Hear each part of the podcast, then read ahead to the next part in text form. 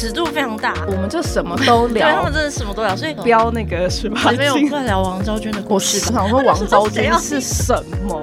王昭君是我阿妈的爱歌。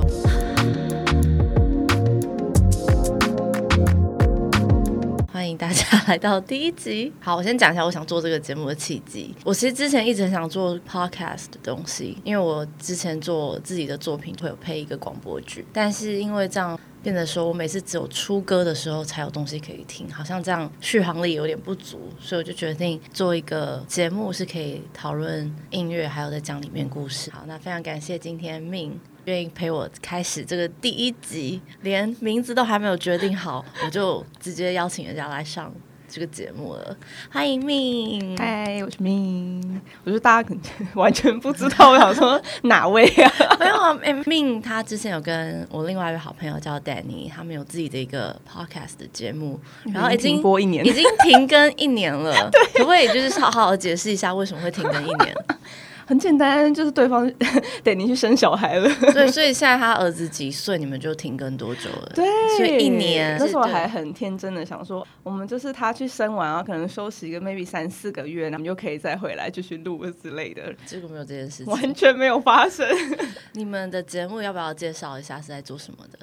我稍微简单的讲一下，好，我跟等你以前都是做美妆 YouTube，没有然错，后大家我们可以去看命的，也已经停更很久。但是命的 channel 真的很厉害。我们之前认识就是在做 YouTube 的时候嘛，那我们呃中间也有住在一起，就是当室友三年的时三年左右的时间吧。然后因为我们中间生活当中都会聊很多。就是工作的事情啊，然后抱怨生活上的事情啊，家人的事情、啊，所以后来才因此就是催生了我们的 podcast，叫做《人生为什么这么难》。所以里面每一集都是在讲人生中会遇到的各种难事，或是想要抱怨、想要讨拍拍的时候，我们就会想的主题，然后到 podcast 里面来聊这样。而且我自认为我们节目没有什么时效性，所以就算大家现在再回去听，其实我觉得也都还 OK。没有错，因为人生难事就是那些事情，人生烂对，事永远都在那儿。Always，对，然后他们的节目尺度非常大，我们就什么都 聊对他聊们，真的什么都聊，所以可能有些性爱也聊，有家人也聊，朋友也聊，感情也聊。有些集数可能就是十八岁以下，我们稍微就是避免一下有有，我们有标那个十八你们有禁，有标是不是？有有有我的节目应该不会走向十八禁的那一天，我猜。哎除非你讲，我觉得讲英文歌就很有可能、啊。今天这首歌其实就还蛮有一小段。还段，好吧，有一小段有有有有稍微提到。大概就两句，两句 两句，等一下我们再看是哪两句。好，没错，我们今天要介绍这首歌曲呢，是我非常喜欢的一个歌手 Sasha Sloan 的《House with No Mirrors》。那这首歌其实是命选的，对对，因为我我就是有点没头没尾的邀请他来，然后他说你要做什么主题，我说啊，我们就讨论歌，就是聊聊歌里面的故事。而且我那时候还就是拿一个例子跟他说，可能有一天我们讲王昭君那首歌，我们就来聊王昭君的故事吧。想说王昭君是什么？王昭君是我阿嬷的爱歌，我 like 从来没有听过这 首歌，然后王昭君的故事其实很有趣，哪一天我可能某一集就要讲她的故事，可能要讲三集。对，因为那首歌超长的。好，所以今天呢，这首歌是命选的。那他一说的时候说，哦，我也很喜欢这首歌，所以我们今天就是要来简单聊一下这首歌，还有我们自己的生活中有没有类似跟这首歌感觉很贴近的经验。好，那我简单来介绍一下 Sasha Sloan，他是。一个美国歌手，然后他自己也是词曲作家，走算是他的热门的歌吧我觉。得算耶。我记得我那时候有一直被打到这首歌，因为我已经不记得我是从哪里听到这首歌了，就我听到之后就觉得哦，旋律跟歌词我都很喜欢嗯，我。非常喜欢他的歌词。嗯那你选这首歌的原因，在茫茫歌海之中，其实我我那个时候受邀来 要来录节目的时候，我就想说。Gosh，我真的是一个很少听歌的人。自从有了 Podcast 之后，我的生生活里面就只有 Podcast。我很少很少会想说，啊我现在要来播什么歌，播 K-pop 或是播什么，很就是在 Podcast 之前还会，可在 Podcast 之后，等于我已经一两年没有很频繁的听歌。我其实有感觉到这件事情哎，我觉得好像做音乐会越来越难，因为大家耳朵的空闲的时间越来越少，已经被很多其他，比如说像 podcast 这些东西占据掉。我就很喜欢听，就是一个，可是我也没有不一定是真的有认真在听他的内容，可是我就是很喜欢有一个有人在讲话这样子的陪伴，嗯就是我一个人住嘛，所以我就是做菜、打扫什么都会放一个有人声的，所以我那个时候想说，哇，要选一首歌，我就是从我很久没打开的那个歌的清单里面打开来看，然后想说，哦，我就开始播一些我以前有存下来的一些歌，然后爱就是一阵子爱听这些，一阵子爱听那些，然后我有存成一个 list。去听了哦，播了第一首，发现是这一首。我想说，哦，对，我想起来，我有一阵子非常的喜欢听这首歌，而且我是喜欢某一首歌，我就会真的去找它的歌词，把它所有歌词全部背下来的那种。那你有对里面哪一句特别有感觉吗？其实我本来觉得几乎每一段都还，除了性爱那边，哎、那一段其实蛮令人印象深刻的、欸。其实这个我反我反而觉得还好，因为他有一段是在讲说，很很多女生会对自己的身材外貌很没有安全感，所以她在可能在跟伴侣性爱的时候，她可能就一定要关灯，或者是要、嗯就可能希望对方看不清楚的那种感觉嘛。但我我是完全没有。对于这方面是完全没有障碍的，但是其他段，比如说，我觉得某些时候他是在比较，比如说男生女生的处境，嗯嗯，有些时候在父权社会底下，很多时候女生就是有很多事情是没有办法，就是我就是要顾虑到很多事情，这个是我从小就是基因里面的一个，嗯就是我就是会在意很多事情，我会在意别人怎么看待我，然后在意今天去什么场合穿什么衣服，然后怎么样算是女生的样子。对，因为这首歌其实主要是在讲说，它是用假设，如果我住在一个没有镜子的房子里的话，我会是怎样的人？这里的镜子跟墙其实有虽然有在影射外面的人的眼光，但是也有怎么看待自己的这件事情。比如说，当就像你刚才说的，它里面有一句有说到，如果呃我家里没有镜子的话，我住在一个没有镜子的家里面的话。我会去一场派对，然后不用在乎有谁在那里，不用花很多时间去挑选要穿什么。这句话对我来讲，我就我完全可以理解，因为有的时候我也是会在镜子前面换了一套又一套。所以到底是镜子的存在让我如此焦虑，还是我本身对自己的不自信让我如此焦虑？对我来说是自己的，就是他看起来就是很像是他对自己的不自信，到连他觉得他们家的墙都会挑剔他。嗯对，它里面有一段也有讲到墙，如果住在一个没有镜子的家，然后墙不会对你指指点点的，对，对，那当然这也是代表就是其他外面的人。然后对，因为我有时候会去，反正有一个品牌，它的衣服我就是觉得很比较适合我的身形，嗯，但是他们每一次都用那种混血模特，嗯。然后你看衣服，他们又高又瘦，嗯，你觉得为什么差这么多？我我已经很久没有就这种，已经很久没有这种想法了。我就再也不相信网络上的模特穿的衣服，我一定要本人去试，哦。因为我会挑身形跟我差不多的模特儿，因为像现在网拍他们都会、一定会做直记播，哦，或者是他们一定会有一就是很多模特儿试穿的列表，嗯所以你就可以去看说哪一个身高体重或者是胸围跟我比较接近，臀围跟我比较接近。那我喜欢的品牌，它就是用一群仙女，然后我就会觉得很困扰。我我一定会到现场去穿啦，我不至于会觉得哦很自卑，嗯觉得说哦我跟他们差很多这样，但我就会觉得我不相信他们，我不相信他现在拍出来的照片，嗯嗯嗯嗯所以我就会对我一定会是现场穿过。嗯，但对我我就会觉得哦，我们的生活的确就是充斥了很多这些所谓的镜子，不只是照到自己，还有就是看别人，这些都很像是墙啊，在镜像镜子一样嗯在提醒我们。但是他歌词里面有讲到，如果说没有这些镜子，我会变得更酷、更聪明。你会觉得真的不在乎别人的眼光，会变得更酷、更聪明吗？因为我后来又反思了一下，其实我们要适时的在乎别人的眼光、欸，就我觉得酷跟聪明，它只我觉得它只是一个比喻嘛，就是你当然不会因为有没有别人的眼光就变得智商一百八 还是什么，就是跟这完全没有关系。但是的确，我觉得你不要那么那么的在乎别人的眼光的话，比较不容易画地自限嘛。嗯嗯嗯，就是你想要做的事情，比较不容易觉得说，哦，我如果去做了，对方会怎么看我？我如果失败了，就是我的家人会怎么样对待我？可是事实上，你真的要说对方怎么看你，或别人怎么看你，其实真的有那么重要吗？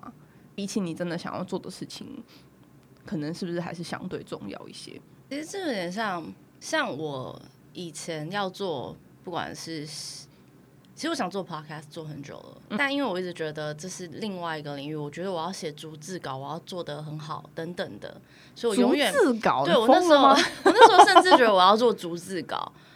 因为我很怕，像比如说，没有人录 podcast 在做逐字稿的。有啦，那个时间的女儿不是是吗？可是那是因为它的内容故事对很硬很硬，然后所以我一直都没有开始这件事情。我也很怕，就是会就是乱乱的像现在这样。可是我后来觉得，好像其实有些事情你要先做，你才会从中知道哪里要修正。对，因为不可能第一一下子做就做好。所以一自己一直，比如说自己躲在自己的小窝里面，设想什么东西要做得好，什么要做好，倒不如真的开始做，然后把它丢出去。嗯，但是我又会觉得，其实有的时候适时的听别人的意见，也不见得是个坏事。当然啊，所以终归终归终归是自己的内心用什么样的角度跟什么样的。坚强度去看，我觉得取得一个平衡。你如果自己自信过度膨胀，那你就变成自傲了。那如果别人意见过多，那你有可能又变成发展很狭隘的一个人嘛？对啊，所以就是一个平衡。嗯，好，我现在啊，我就在想啊，这个节目啊，这样讲这样做下来，嗯，就是很容易扯远哎。你有什么意见可以给我？就是稍微，可我以为你本来就是想要这样扯远嘛，就是所以这样行。我是想要闲聊啊，这样不会扯太远哦。好，你想闲聊就闲聊，这是你的节目啊，大家可以大家可以留言给我讲一下。你看我现在又在照镜子了，反对啊，哎，因为他的 MV 是没有颜色的，是黑白的。然后他就说，在这个 music video 里面，他所呈现的都是他真正害怕的事物，比如说在镜头前卸妆跟穿紧身衣。你觉得你可以吗？可以啊，我也觉得你可以耶，因为我美妆部落客最常做就是在大家面前卸妆。对对对对对，我觉得卸妆我可以，但紧身衣我觉得我不行哎。紧身衣，可是因为我本来就不是 model，我身材就是这样。所以你你好豁达。我觉得我现在已经到了一个，就当然以前小时候还是会有。我记得我最最最最对自己外貌很不自信的，就是国中、高中的那个时间点，就是明明。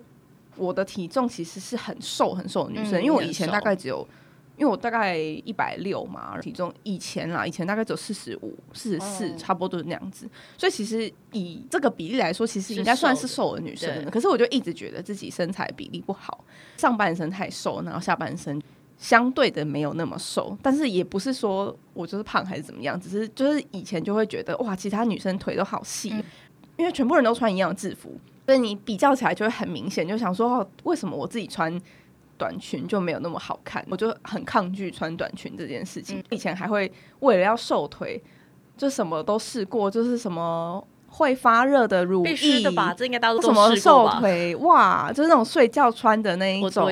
然后会每一天哦。就晚餐吃饱之后，可能就是在狂殴打自己的腿，打到瘦这样。打过自己的腿，就真的有用。但是你只要你一停，就又回来了，这样。那真是消水肿。我是真的是一直到我觉得近几年吗，到了一个我觉得我对已经是怎么讲，就是接受了这个样子的身材，也觉得哦没有什么不好。可能开始慢慢接触，比如说现在有更多的。服装品牌或者是打扮的装扮的方式是可以，就是让你比如说凸显你的优点，或者是稍微稍微弱化你的自己觉得的缺点，或是怎么样。甚至有些时候，我觉得在比如说每个人都对自己有不自信的地方，然后你去谈，你会以为说哦那个人比我好很多，可是实际上你去跟他聊的时候，你也会发现他对自己有很多很多不自信的地方。嗯，所以一路上这样，我觉得也是就是人生阅历。加上你手头上有能够运用的资源变多了，到现在我觉得我已经到了一个我觉得很 OK，我自己原本的身体、原本的外貌和平相处的一个时间点。我觉得我也有经历，因为我以前是真的很胖。我在国高中的时候其实是无感的，那时候只会觉得自己怎么那么矮。就是因为我们班上人都很高，毕竟就是种族不一样，嗯。所以那个时候就是会狂喝牛奶、狂吃东西，希望自己可以长高。我那时候牛奶真的身高吗？对是身高，可是上了大学以后，嗯。开始比较多亚洲人，嗯，哇，大家都好瘦，而且因为我暑假回来台湾，那开始比较爱美了，会看日本杂志什么，嗯。就发现自己真的是胖到一个，我那时候大概差不多一六零，但是我体重是五十五到六十三之间，就是我有胖到六十过，所以一六零六十其实其实在国外还好，嗯，但是那时候毕竟看日杂。一定就是一百六很夸张，二对。公斤，对对，然后没有他们甚至一百七的人可能都只有四十五，没错，然后我回来台湾买裤子什么的，因为在那边就还好。可是我回来台湾买裤子的时候，我一定是穿 L，嗯然后就会觉得哇，怎么会这样？嗯，对，所以那个时候是我上大学的时候，就是 Danny 他们刚认识我的时候，我那个时候是把自己包非常紧的状态，我是不露手臂的。哎、我也曾经有过这个时间，就是我不穿短裤，我我也不穿短裙短裤的，我永远都是穿长袖长裤。连在就是那时候头发，不知道为什么很奇怪的想法，我那时候头发是有点那种卷卷的，可能觉得这样可以遮胖脸。我是不可能留刘海的，因为我觉得那样会那应该，烫个爆炸头之类。就又没有那个勇气。那样的话，还觉得这个女生很帅，有没有？那个时候就是卷卷了，绝对不会有刘海，因为就觉得那个脸会看起来更圆。就是有的人那我以为有刘海可以遮脸呢。会看起来更更圆、是我不知道，哦我小时候就有一些很奇怪的想法。然后那个时候，我们大学那时候还办了一个我印象很深刻的，叫做 Burlesque 那个舞娘俱乐部主题的嗯 party。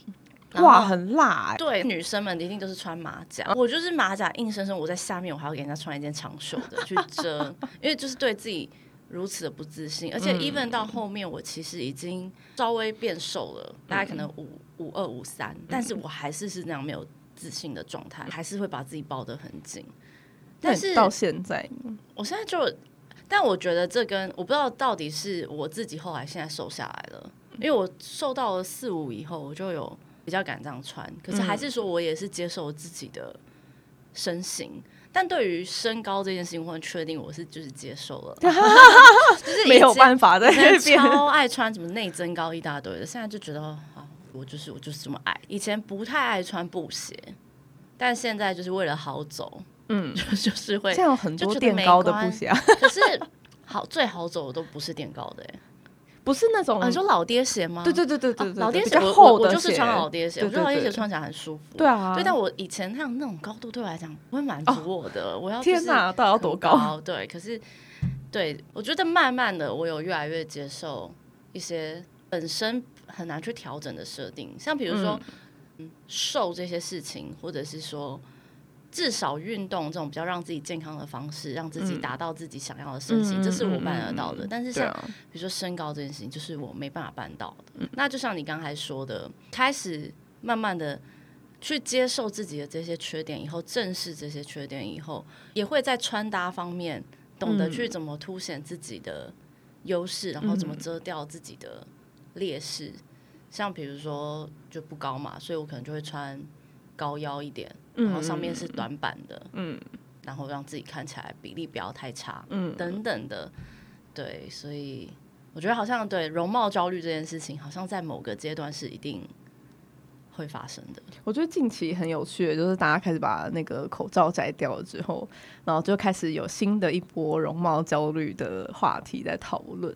大家开始觉得口罩拿掉之后要开始化妆，或是可能同学三年间都没有看过我没有戴口罩的样子，现在终于要拿下来了。但是啊，口罩又是另外一件事，因为我的小侄女她上幼稚园以来。她整个幼稚园都是戴口罩的，啊所以我觉得她其实不认得她的朋友。对，他们其实看拿下来会吓到，就是对，而且口罩，我那天跟我哥哥在讨论，我就说，欸这样小朋友他们会不认识自己彼此的朋友长什么样子。我哥哥说，其实好像小这一波的小朋友还会有一个新的问题，就是他们会没办法比较不会读微表情，因为口罩都遮起来，对他只会读自己爸爸妈妈、自己家里面的人的微表情，嗯所以会变得比较白目吗？是，对，因为。从小我们就是是观察别人的微表情长大，所以我们可能会对一些情绪什么的比较敏感。因为现在都遮住的，所以他们会不会这方面会变比较弱？我是没想过这一点。我觉得还蛮有意思的。可是我觉得，就算以前没有口罩，白目人也还是蛮多。也是，好，白目没有跟这没关系，他们因为就看眼神会更厉害。嗯，但对，好，其实我今天本来呢想说，我们想说每一集就是会分享一个故事嘛，像说王昭君的时候，我就讲王昭君的故事，我到底有多执着于王昭君？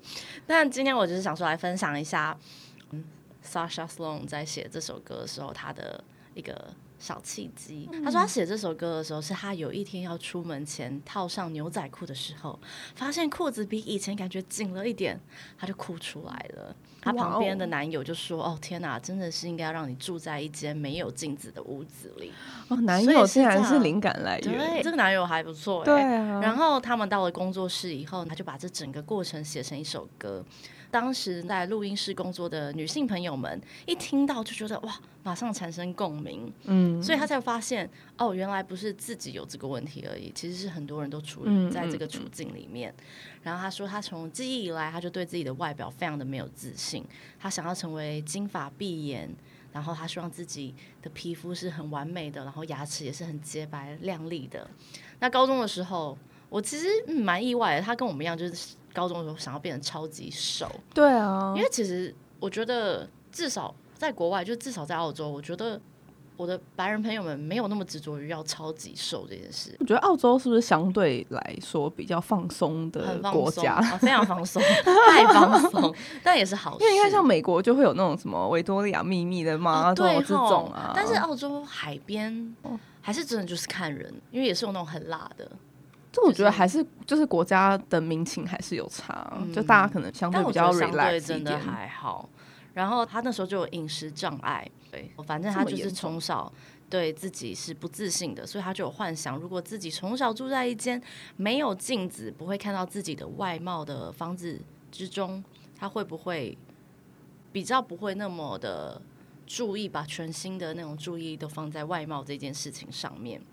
这首歌里面讲到的镜子、墙壁，都是可以想象成自己以及社会世俗加诸于他的这些眼光对于美的定义。所以自己是不是少了这些压力，他也可以更勇于的表现自己，还有表述自己真实的感受。对，所以大概就是其实跟我们理解的是很蛮接近的，所以真是一首很厉害的。对啊，所以你看这首歌真的是跨越国界，对，女生都有共鸣。可是其实。我觉得男生应该也会有哎，我觉得依现在的男性们有一些也是蛮注重自己的外表。韩国，你看，你看韩星真是逼死人。对啊，就是那些欧巴就是逼死人，就皮肤好不行，然后脱衣服。所以你看台湾男生也蛮 relax 的，相较之下。哎，我身边的男生，我觉得他们都蛮努力的哎。可能不同圈子吧。我有一个朋友，他一周吃六天水煮餐。哇，然后是健身很，嗯，然后只有一天是他的所谓的 cheat day。天哪！然后他好像每天进，我身边完全没有这种人哎。是我，我我觉得我身边男生蛮认真去健身房的，一周五天或是六天，就是两天一次，所以每次我就会觉得，好了好了好了，我就是觉得我自己就是有点惭愧，这样在运动这方面没有那么的认 真。我一个礼拜就只有一堂瑜伽课，我也是，就是去上个机械皮拉提斯这样。对，然后我不知道，因为我那时候就很怕没有东西讲，所以我就还查了，我想说，我来分享一个容貌焦虑的故事。你猜我选了什么童话故事？还要再讲一个童话故事？对，我就是很怕。现在已经三十二分钟了，观众就觉得傻眼。我我不知道我在做什么，但我既然都准备的，就让我讲，就可以分两集，这样。那你有？你有对这首歌歌词最喜欢的一句吗？就是我刚才说的，你好，我有记下来哦。嗯，哦，If he said I was pretty, I think that I was。如果他说我是漂亮的，我就不会怀疑，因为我我我是会怀疑的那种人，我都会觉得啊，人家就是在说场面话。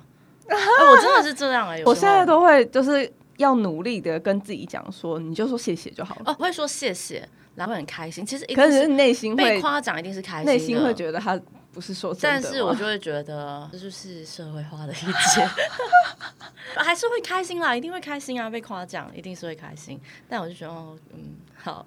我觉得我哦，你就讲哦，没有，我就是另外一个什么，Maybe I'd dream a bit bigger。嗯，If there was nothing to see，也许我会拥有更大的梦想。如果在那里什么也看不到，因为我也会觉得有的时候我是在照镜子的时候局限了自己，就是我可能就会照着镜子想说，那我可能就是演不到什么样的角色。你照镜子想很多哎，我我镜子很忙，没有。你家里很多镜子是不是？没有，我算是很少照镜子的人，但是因为我睡前我一定会比比晚上保养什么按摩，然后就想说哦天啊，好像比如说那个痘疤怎么？你就是一边照镜子一边批判自己，我还蛮爱批判自己。我现在我好一点了，我就有点成长了，对，很棒，很棒，我也觉得很棒，对。然后后来在看中文翻译的时候，我发现。我最最最最刻在脑袋里面的，反而是他最前面开头的几句，然后其中一直在讲说 "I'll be a better daughter"。哦，那个我蛮有有有那一句，就是让我鸡皮疙瘩。是呃，这一句我觉得比较是跳脱，因为的确对我来说，就是家人的批判对我来说也是一个从小到大的一个难题嘛。所以这句对我来说，一直到现在，我觉得都还是会觉得。就是这个这这句话，可能是我此生都无法达到的一个目标。但我懂，因为其实我对于我越爱的人给我的嗯批评，或是他们的不悦等等的，对于我的不悦，嗯，对我来讲会很大。因为其实我觉得，相对我没有很害怕被批评，因为工作场合我们有时候多少就是会碰到，比如说酸民留言什么，我好像都可以视而不见。因为他们就问我为什么，我就说因为我也不会再见到这些人了。就是我的确真的。可是如果是我身边我爱的人跟我讲一句，我会真的蛮把他摆在心底的，会很想要去，就是把那一件事情做好，就是就算是一件很小的事情。我觉得很多时候真的也是，比如说工作上或是朋友，也是或是网络上可能会听到看到一些批判或是怎么样，就是一些比较难听的话。可是的确，这些人你可能就会觉得。没那么重要，嗯，可是我真的，我觉得人生中好几次真的是很用力的听进去的，然后受伤的一些话语的来源，全部都是家人。是我我的话，我知道我是，而且会一直反复的思考那一句话后面更深的意思。哎，就他就他没有太琢磨这一个，但是对对我来说，我就是那时候觉得。意外的是，我看英文的时候没有那么大的感觉，可是我看中文的时候，哇，真的是刺进去眼睛里的感觉。那我蛮意外，你最他蛮前面的哎，我们我蛮意外，你最有感的会是那一句话。嗯，可能因为像其他的，比如说什么后面他是真实在描述的。就是跟比如说伴侣的相处啊，或是跟朋友相这些，虽然有共鸣，可是也没有做到太刻骨铭心的感觉，反而是第跟家人的，我会是一个更好的女儿。如果没有一个镜子，这是我后来才补的，因为我发现第一集录的太长了，所以我决定把它分成上下集，所以今天我们就停在这个很奇怪的地方，请大家见谅。